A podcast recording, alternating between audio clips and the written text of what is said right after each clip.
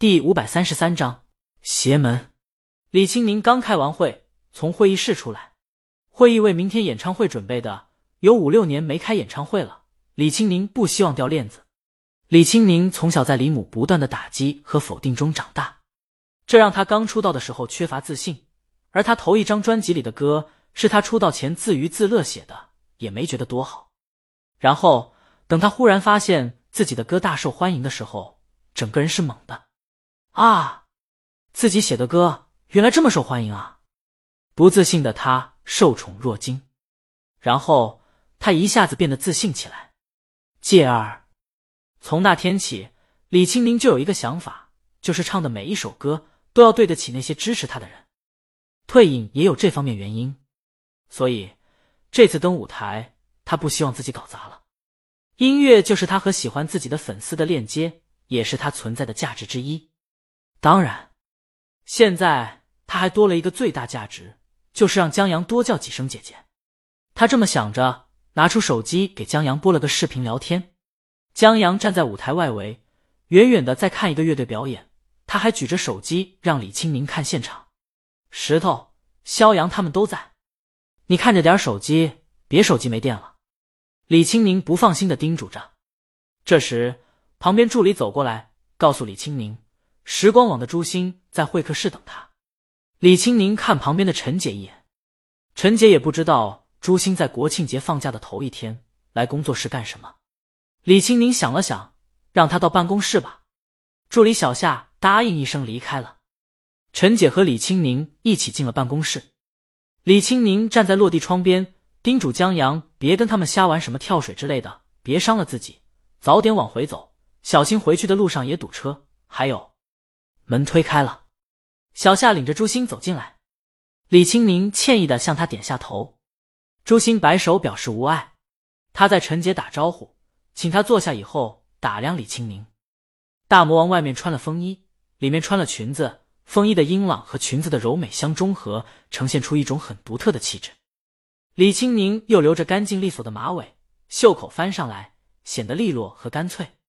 朱星看得眼前一亮，心里默默想着。回去也照着搭配来一套。当然，有时候穿搭这东西看脸。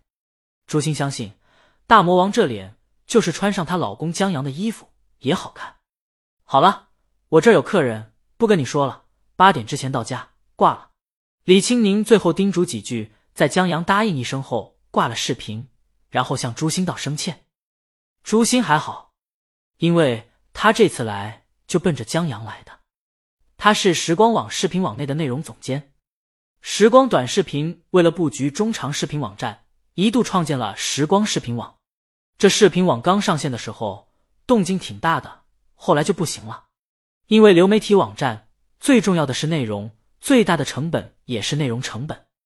尤其在新剧上，时光网缺乏内容制作基因，即便烧钱买来新剧，那观众也是人随剧走，很难留下客户。所以在烧钱过后。网站熄火，也就靠着短视频的流量苟活着。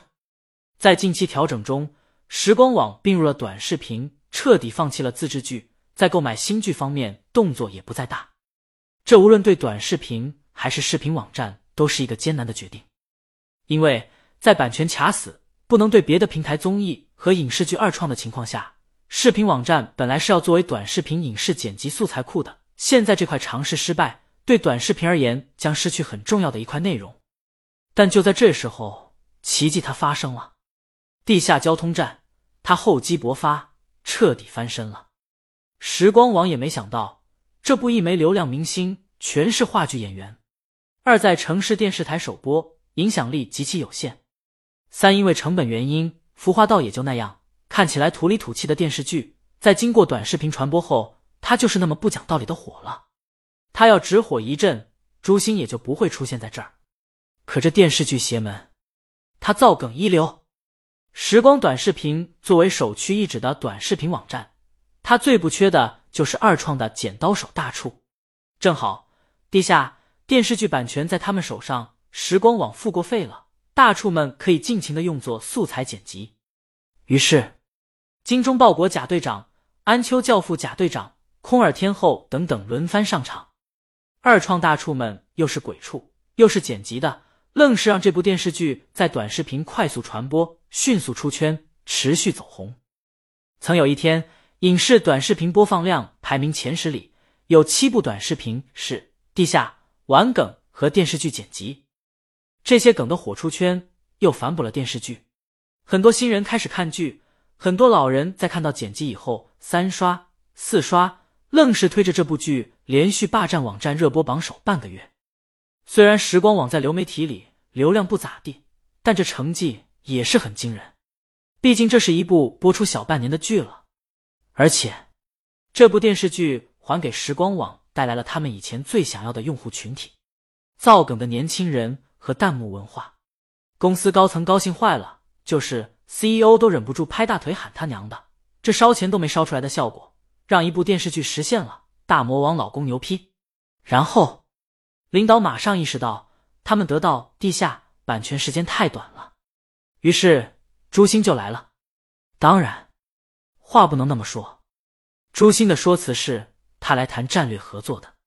在继《明星大侦探》以后，他们希望在影视领域也跟锦鲤工作室展开深度合作，譬如投资江阳作品影视化或江阳调音师等影视剧本的拍摄等，顺带着商量下地下版权续约。朱星带着很大诚意来的，只要可以复制一下地下交通站的成功，钱不是问题。然而，任他百般旁敲侧击，李清明就是没答应。地下版权还没到期呢，续约不着急。李清明觉得投资倒可以商量一下。江阳在写《长夜难明》的时候，曾说过希望这本书影视化，因为江阳怕说他拎骷髅头过安检，狠下头的人看不到书。所以，他就把书拍成电视剧，引起更大的轰动，把剧情送到他们面前，让他们来一句：“卧槽！原来江小白脸为了取材啊，真牛皮！”现在机会不就来了？当然，李青宁依旧是那个条件，钱多钱少可以谈，反正他也不差钱，但版权必须百分百握在自己手上。朱星听到有合作机会，但版权真不续，稍一犹豫就点头了。不过。他得先看看剧本，回去以后好请他们的工作人员评估一下投资价值。